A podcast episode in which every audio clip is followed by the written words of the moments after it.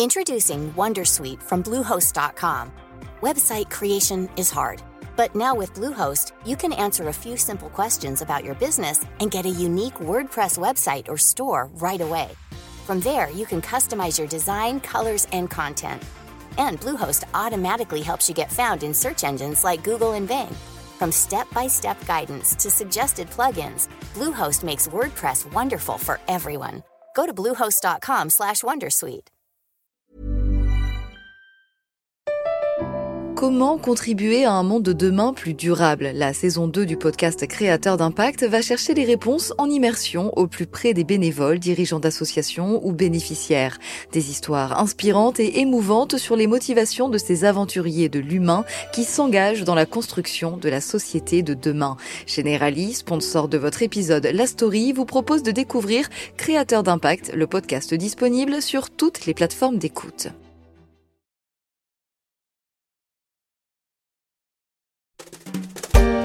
Le 31 octobre, la Côte d'Ivoire se rend aux urnes pour élire son président, qui pourrait être le tenant du titre, Alassane Ouattara, candidat malgré une constitution qui limite à deux le nombre de mandats présidentiels. À 78 ans, Ouattara aura un œil sur les quatre autres candidats en lice, mais il aura aussi un œil sur les cours du cacao, le pays étant de loin le premier producteur mondial, avec un souci de taille les prix ont fortement reculé depuis 4 ans.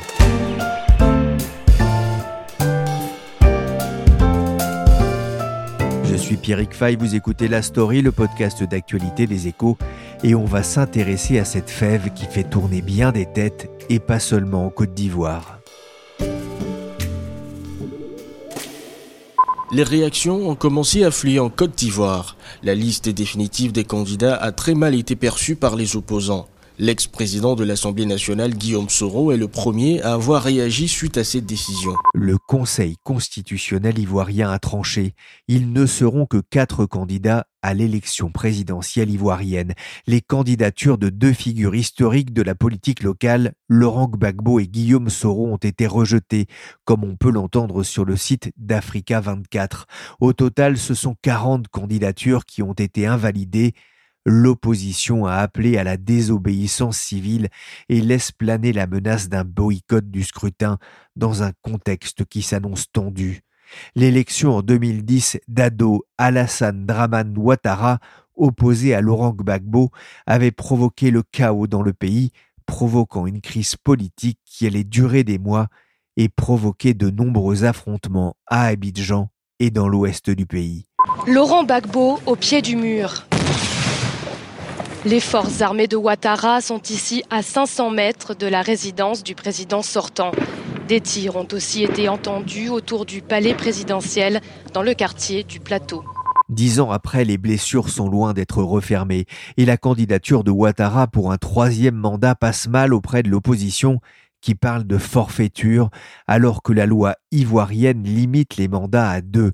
Des échauffourées ont déjà eu lieu peu après l'annonce de sa candidature. En mars dernier, à 78 ans, il avait pourtant laissé entendre son souhait de laisser la place aux jeunes générations, mais la mort prématurée du Premier ministre Amadou Gon Koulibaly, désigné comme son successeur au sein du Rassemblement des Oufouettistes pour la démocratie et la paix, a changé ses plans. La musique adoucit les mœurs, dit-on. Le groupe star ivoirien Magic System tente donc sa chance pour faire baisser les tensions qui s'intensifient en Côte d'Ivoire au fur et à mesure que l'élection présidentielle approche. L'appel au dialogue des musiciens de Magic System sera-t-il entendu? Une chose est sûre, un secteur économique aura les yeux rivés sur la situation politique, celui du chocolat.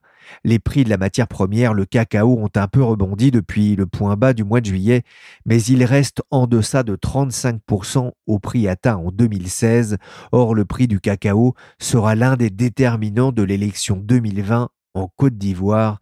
C'est ce que m'a expliqué Étienne Goetz, journaliste au service marché des échos. Alors c'est un enjeu économique et c'est même aussi un enjeu euh, politique.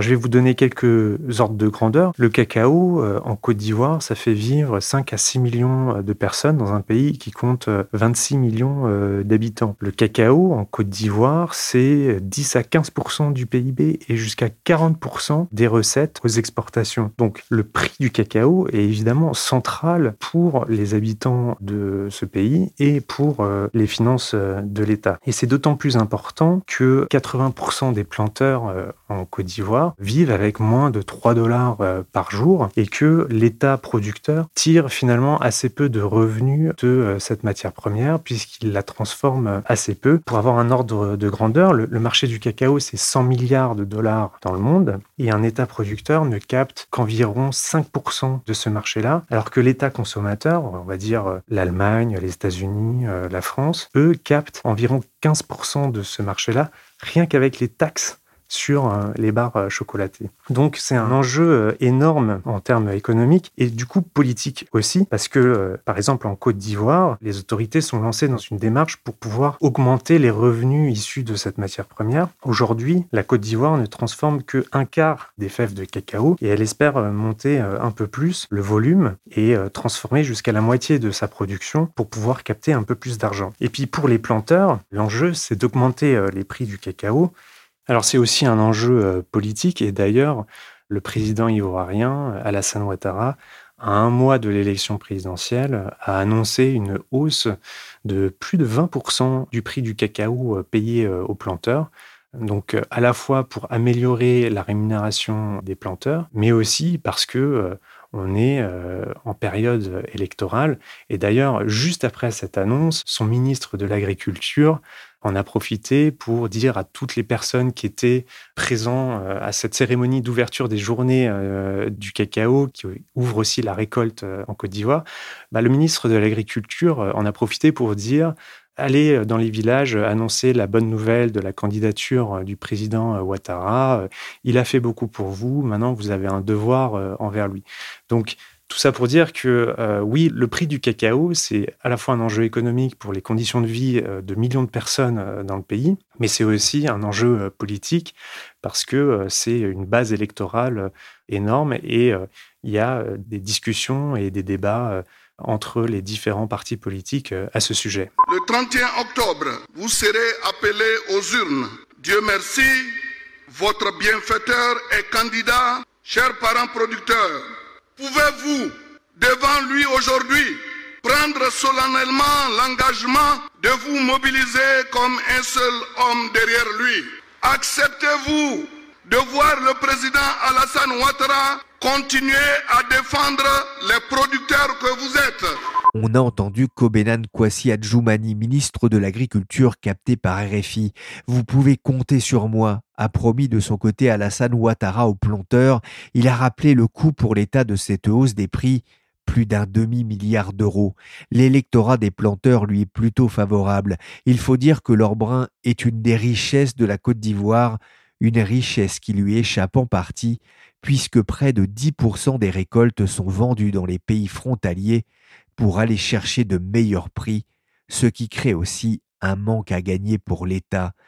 Dans le même temps, le pays compte augmenter fortement la production dans les années à venir. Vous le disiez, Étienne, comment euh, se présente justement la récolte cette année? Alors, elle s'annonce plutôt bonne, euh, notamment en Côte d'Ivoire. Selon les, estimations euh, du Conseil international du cacao et puis selon euh, certains analystes et économistes, elle devrait se situer entre 2,1 et 2,2 millions de tonnes. Au Ghana, qui est le, voisin de la Côte d'Ivoire et l'autre grand producteur de cacao euh, dans le monde, elle est un petit peu moins bonne que prévu parce que les conditions météo ont été un peu moins favorables. Mais bon, euh, elle sera tout à fait correcte et on devrait avoir une, une production très soutenu euh, cette année. Une production euh, soutenue, on attend une récolte très abondante, effectivement, vous le disiez. Euh, le problème, c'est que cette récolte pèse sur les cours du cacao, ce qui n'arrange pas effectivement les, les affaires du, gouvernement ivoirien. Les cours sont au plus bas depuis deux ans, mais ce n'est pas la, seule explication, cette récolte abondante, Étienne. Non, c'est pas la seule explication du tout, parce que là, on a, on a parlé de l'offre qui est très dynamique et très soutenue, mais il y a une grande inconnue, c'est la demande.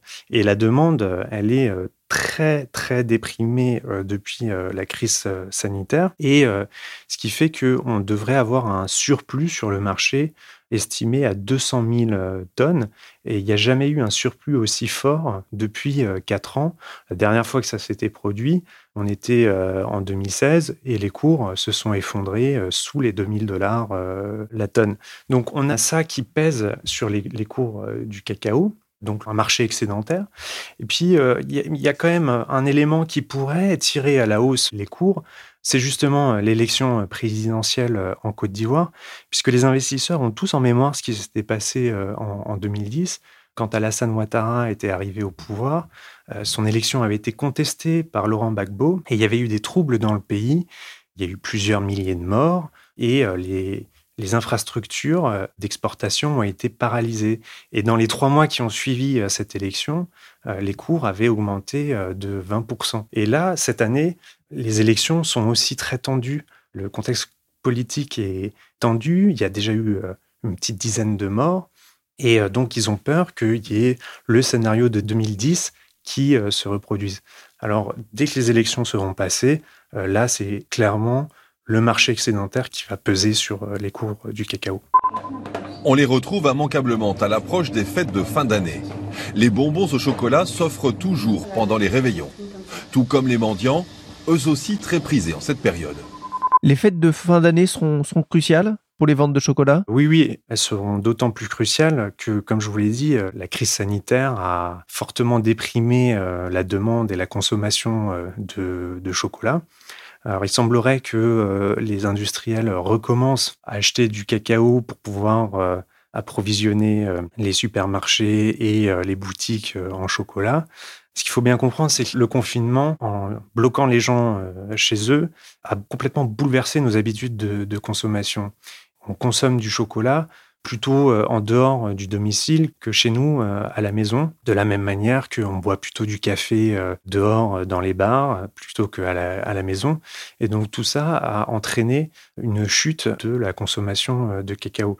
Donc là, les mesures de déconfinement, le retour à la vie sociale à peu près normale et les fêtes de fin d'année seront cruciales pour redémarrer euh, la demande. Et je signale aussi que Pâques, au printemps 2020, euh, on était confinés, on était à la maison, et on a mangé beaucoup moins de chocolat que les années précédentes. On a bien compris que le cacao faisait vivre de nombreux habitants euh, de la région. Comment est-ce que la Côte d'Ivoire s'organise pour essayer de contrôler les prix de la fève? Alors, c'est la Côte d'Ivoire et son voisin, le Ghana. Ils produisent ensemble 60% du cacao euh, dans le monde. Ils ont décidé de s'associer pour créer une sorte d'OPEP du cacao. C'est le nom euh, officieux qu'on donne à cette organisation-là. Et ils cherchent à, faire monter les, les prix de l'or brun.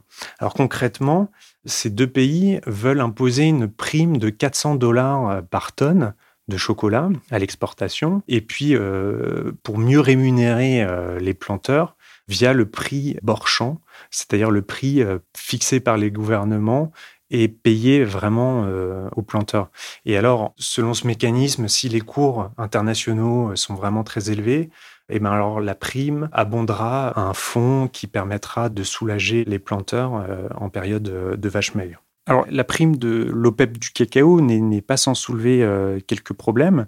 Alors le premier, c'est que 400 dollars, c'est bien, c'est un progrès, mais c'est pas suffisant au niveau des cours actuels.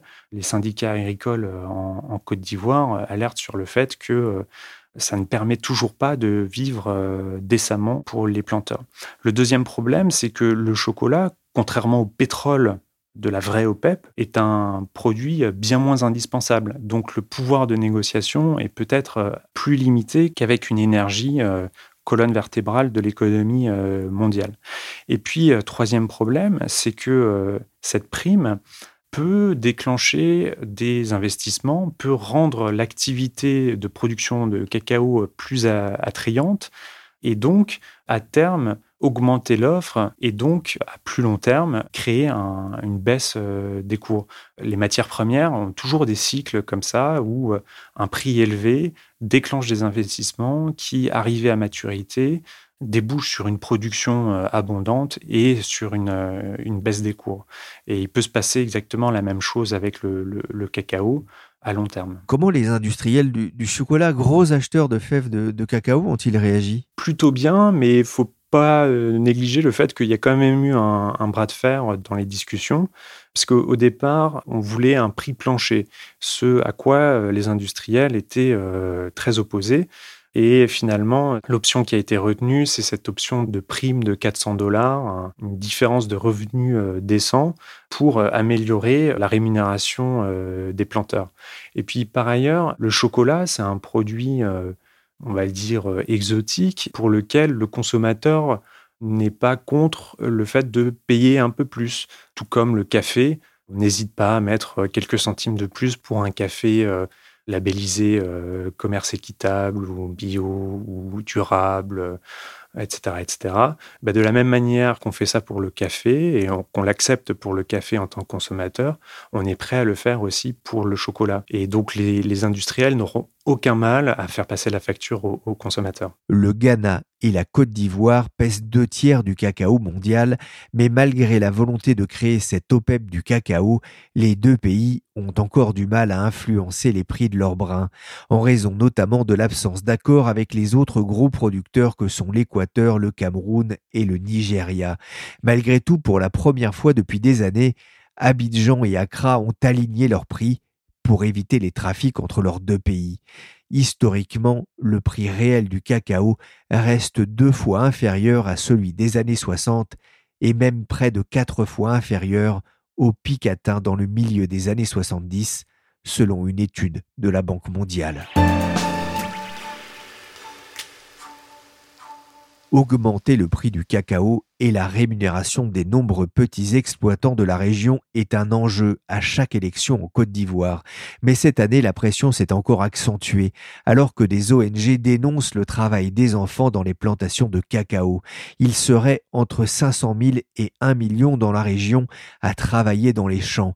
Les effets des cultures de cacaoyers sur la déforestation sont aussi régulièrement dénoncés par des ONG. Étienne il y a une prise de conscience de ces problématiques de la part des gros chocolatiers en faveur d'un cacao plus éthique, à l'instar de Mars par exemple? Alors tout à fait, euh, Mars veut 100% de, cacao euh, responsable d'ici 2025. Euh, Récemment, Olam, c'est un, négociant de matières premières basé à Singapour, qui a annoncé qu'il voulait une traçabilité à 100% d'ici quelques années. Toutes ces mesures visent à rendre le cacao plus responsable parce que le cacao, euh, c'est un, produit qui est associé au travail d'enfants, à une faible rémunération euh, des agriculteurs, et puis euh, à des questions environnementales liées à la déforestation dans, dans les pays producteurs. Donc les grands industriels, eux, veulent préserver l'image du produit qu'ils vendent en éradiquant le travail des enfants, en promouvant des plantations durables, et puis en améliorant la rémunération euh, des planteurs. Étienne, est-ce que vous connaissez la marque euh, Kauka oui, bien sûr. Elle est vendue euh, dans l'épicerie bio où je vais acheter du quinoa de Bobo parisien.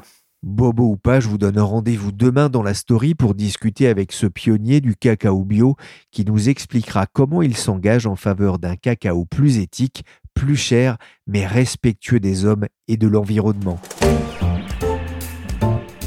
La story, le podcast d'actualité des échos, s'est terminé pour aujourd'hui. L'émission a été réalisée par Willy Gann, chargé de production et d'édition Michel Varnet. Merci à Étienne Goetz du service marché pour cet aperçu du monde du cacao.